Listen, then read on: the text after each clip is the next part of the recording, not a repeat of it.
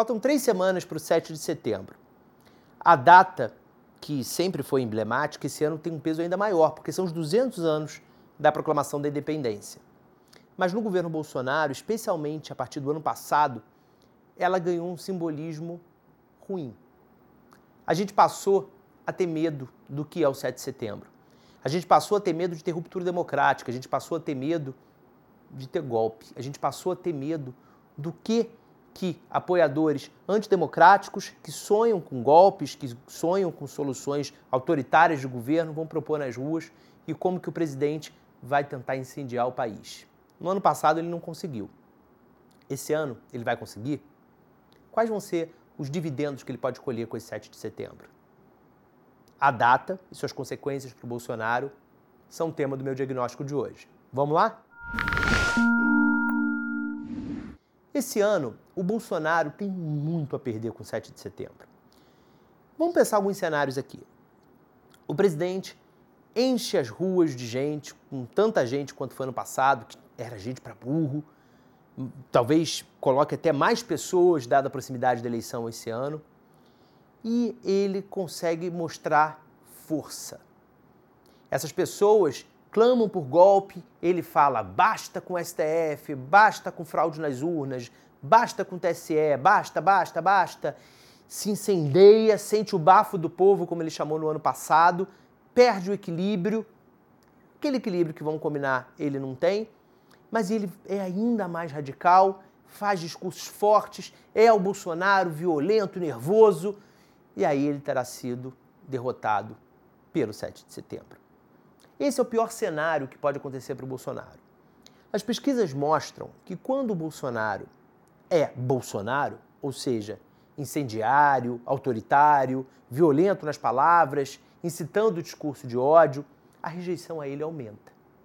Isso acontecer há três semanas do primeiro turno, um primeiro turno que tem chance de se resolver de resolver a eleição com a possível vitória do Lula já na primeira votação, isso pode ser fatal para o Bolsonaro. Há três semanas do dia que vai lá na urna votar, o eleitor pode refrescar sua memória com o que, foram os últimos quatro anos. De permanente mobilização para se criar uma crise institucional, político-institucional, apostar no caos. E aí pode ser muito tarde para o Bolsonaro conseguir reverter essa memória do eleitor. No ano passado, ao perceber que tinha dado um tiro no pé, o Bolsonaro aceitou uma articulação que o ministro José Dias Toffoli, que havia sido presidente do, do Supremo Tribunal Federal e é ministro do, do STF, havia oferecido a ele, de ele contar com a ajuda de um grandíssimo articulador político experiente chamado Michel Temer para tentar construir uma solução pacífica com o STF, com a sociedade. Essa foi a origem daquela carta do Temer, que foi escrita, como a gente sabe, pelo Temer, o rascunho, depois alguns acertos feitos pelo Bolsonaro e publicada com uma promessa de pacificação que nunca se cumpriu, como nunca se cumpriu nenhuma promessa de pacificação do Bolsonaro, porque não seria ele. O presidente é avesso a qualquer pacificação. Ele só não está sendo mais radical, mais raivoso, porque ele tem na cola dele ministros do STF e líderes do Centrão, lembrando que isso só o prejudica, só cria mais dificuldades para sua reeleição.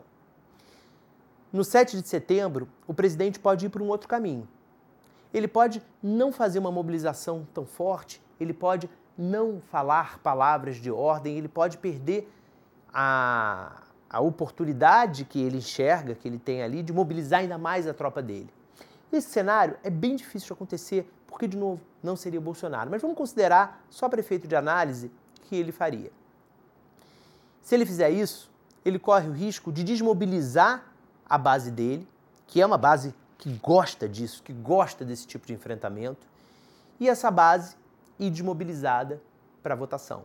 Não significa de maneira alguma que não vão votar nele, vão votar, mas talvez não esteja com o ânimo que esperariam que ele lhes injetasse.